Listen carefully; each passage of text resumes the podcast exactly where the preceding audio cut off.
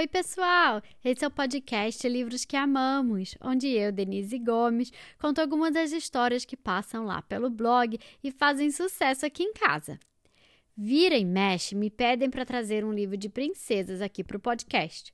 Bom, esse dia chegou, mas será uma princesa diferente. Uma princesa sabichona.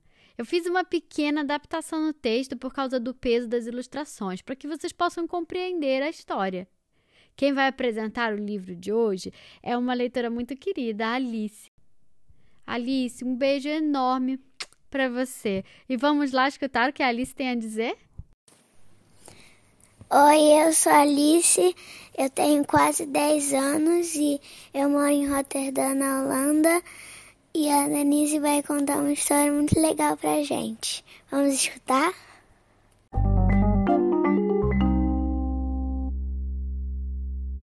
A princesa sabichona não queria se casar. Gostava de ser solteira. A princesa era muito bonita e rica, por isso todos os príncipes queriam se casar com ela. A princesa sabichona queria viver sossegada no castelo com seus bichos de estimação, um dragão, um enorme caracol e outros bichos bem inusitados, fazendo o que bem entendesse. Mas está na hora de criar juízo, disse sua mãe, a rainha. Chega de só ficar às voltas com esses bichos. Trate de arranjar um marido. Um monte de pretendentes chatos ficavam o tempo todo rodeando o castelo. Tudo bem, declarou a princesa sabichona. Quem passar pela prova que eu determinar terá minha mão em casamento, como se costuma dizer. Ela então ordenou ao príncipe adubo que fizesse as lesmas pararem de estragar seu jardim mas as lesmas eram gigantes e colocaram ele para correr. Mandou o príncipe ousado alimentar seus animais de estimação, que eram dragões. Os dragões fizeram o príncipe fugir de medo. Desafiou o príncipe Roque para uma maratona de patinação. Mas a princesa patinava bem melhor do que ele. Convidou o príncipe Tremelique para andar de moto pelo campo, só que quem conduzia a moto era a princesa, de forma bem radical.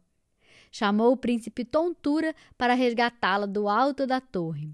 Mas a torre era muito alta e ele ficou tontinho. Mandou o príncipe Quebra-Tudo buscar lenha na floresta, mas as árvores eram encantadas e correram atrás dele. Sugeriu ao príncipe Mocotó que tentasse domar seu potro, mas o potro era arisco demais. Ah! Exigiu que o príncipe rastejante levasse sua mãe, a rainha, para fazer compras. Mas a rainha comprava demais e ele não aguentou carregar tantas sacolas. Deu ordens ao príncipe mergulhão para tirar seu anel mágico do tanque de peixinhos. Só que tinha um crocodilo dentro do tanque. Ah. Nenhum dos príncipes conseguiu cumprir a tarefa que lhe coube.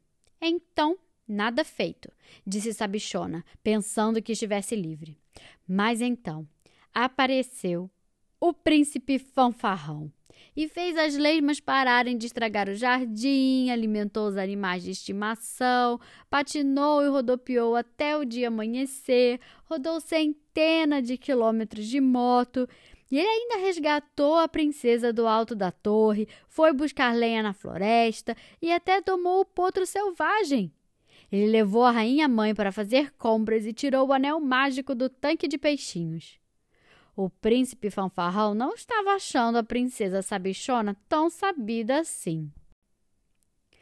Então, ela lhe deu um beijo mágico e ele virou um sapo enorme. O príncipe fanfarrão foi-se embora depressa.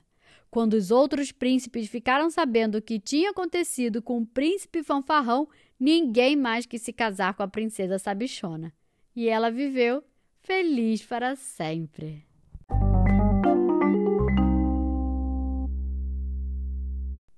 E aí, gostaram da história?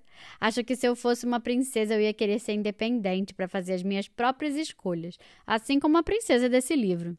O livro de hoje se chama A Princesa Sabichona, escrito por Babette Cole, traduzido por Mônica Starrell e publicado pela editora Martins Fontes. Eu super recomendo esse livro, tem muitas nuances das ilustrações que ficaram de fora desse episódio, então só lendo o livro para descobrir. Esse foi um episódio extra, como vocês devem ter percebido, em comemoração a um ano do podcast. E fiquem ligados, porque vão ter mais episódios extras ainda essa semana. Um beijo e até mais!